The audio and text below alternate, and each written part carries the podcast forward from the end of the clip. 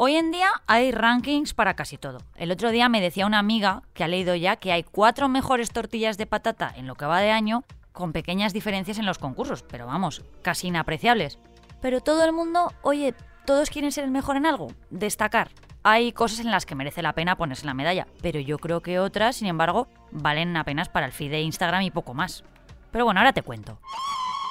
Soy Marta Hortelano y cada día, de lunes a viernes, quiero darte buenas noticias. Así que si necesitas un día sin sobresaltos, este es tu lugar seguro. Los buenos días, un podcast diario para ponerte de buen humor. Como os decía, hay listas en las que merece la pena estar, tener el título de mejor en algo. Y nuestro país acaba de quedar cuarto en la clasificación de Estados miembros de la Unión Europea en políticas de igualdad entre hombres y mujeres. Por delante de España solo están Suecia, Países Bajos y Dinamarca.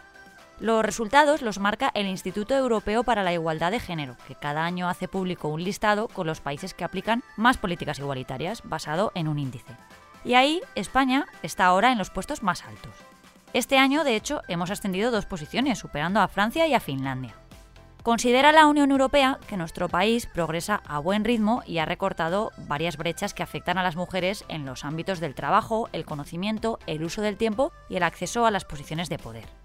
Estos avances han aupado a España a la cuarta posición con 76,4 puntos sobre 100, siendo ese 100 la plena igualdad de género. La puntuación española supera en más de 6 puntos la media de la Unión Europea, que con una cifra de 70,2 también ha superado por primera vez los 70 puntos.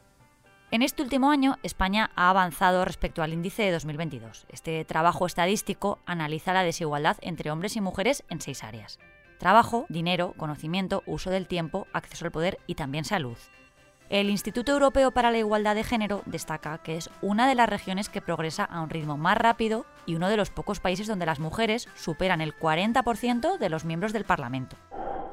Cuando el índice se puso en marcha, hace ya una década, España ocupaba la séptima posición. Llegó a estar en la undécima a lo largo de estos años. Y en 2023, pues oye, hemos escalado a la cuarta. Es precisamente en la esfera del acceso al poder, según el informe, donde España registra un mejor desempeño en materia de paridad, ocupando la tercera posición de los 27. Después viene el uso del tiempo, de educación y de conocimiento, con un quinto puesto en ambas categorías. En salud estamos un poco peor, estamos en el sexto lugar. Nuestro país aún no ha logrado alcanzar el conjunto de los 27 en materia de dinero. En esa categoría se analizan la situación económica y los recursos financieros de mujeres y hombres y se tienen en cuenta indicadores como los ingresos mensuales o el riesgo de pobreza. Tanto en materia financiera como laboral, España está aún en el puesto 17 de 27, es decir, que tenemos bastante margen de mejora. Este año, el índice registra además un pequeño retroceso en salud, categoría en la que se miden indicadores como pues, la autopercepción del estado de salud, la esperanza de vida, la ciudadanía que no tiene problemas con el tabaco, el alcohol o la población que no tiene necesidades médicas desatendidas. El mundo de la joyería está lleno de sorpresas. Tengo una amiga que decidió utilizar parte de las cenizas de su madre cuando falleció para hacer una pequeña joya familiar para ella y sus hermanas. Un joyero les hizo una pequeña piedra y la incluyó en un colgante que las hermanas llevan colgado del cuello. Es una manera de sentirla cerca y de que todas tengan una pequeña parte de su madre siempre presente, no sé, me parece bastante chulo. Otras personas llevan colgantes o pulseras con los nombres de seres queridos o incluso retratos, hay de todo. Pero hoy os traigo una nueva modernidad que ha creado una madre de Florida llamada Rachel Hayes. Hace un par de años tuvo a su hijo Lucas, que nació prematuro. En redes, esta madre contó las vicisitudes que tuvo que pasar para poder aplicar la lactancia materna, en un proceso lleno de dificultades. En esos momentos, alguien le debió regalar un anillo hecho con una piedra blanca que emulaba la leche para representar ese sacrificio que había hecho. Así que se le encendió una bombilla y decidió ponerse manos a la obra para fabricar ella misma esas joyas, pero ojo, con polvo de leche materna real y pasó de hacerlo con la suya propia a realizar encargos para miles de clientas que decidieron tener un recuerdo de ese vínculo entre madres e hijos. Y no le va mal, ¿eh? porque se ha convertido en su trabajo principal. Claro, cada pieza cuesta alrededor de 200 dólares y aunque no tenía formación previa como joyera, ahora parece que se desenvuelve fenomenal.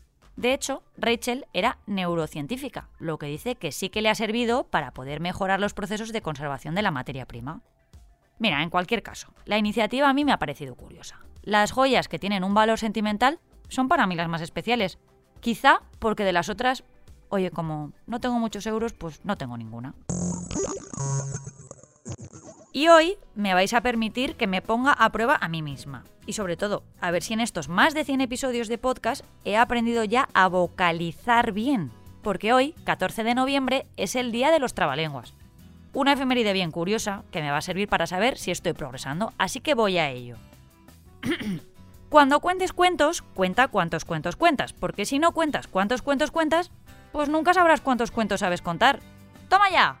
Lo he dejado en todo lo alto. Mañana más. Muchas gracias por escucharnos y gracias a ti, Marta. Ay, me emociono. Recuerda que si te ocurre algo bueno y quieres contárnoslo, puedes escribir a losbuenosdías@lasprovincias.es. Este podcast ha sido escrito por Marta Hortelano, la edición es de Amalia Yusta y Paco Sánchez, el diseño sonoro es de Rodrigo Ortiz de Zarate y la producción de Miquel Abastida y Tamara Villena.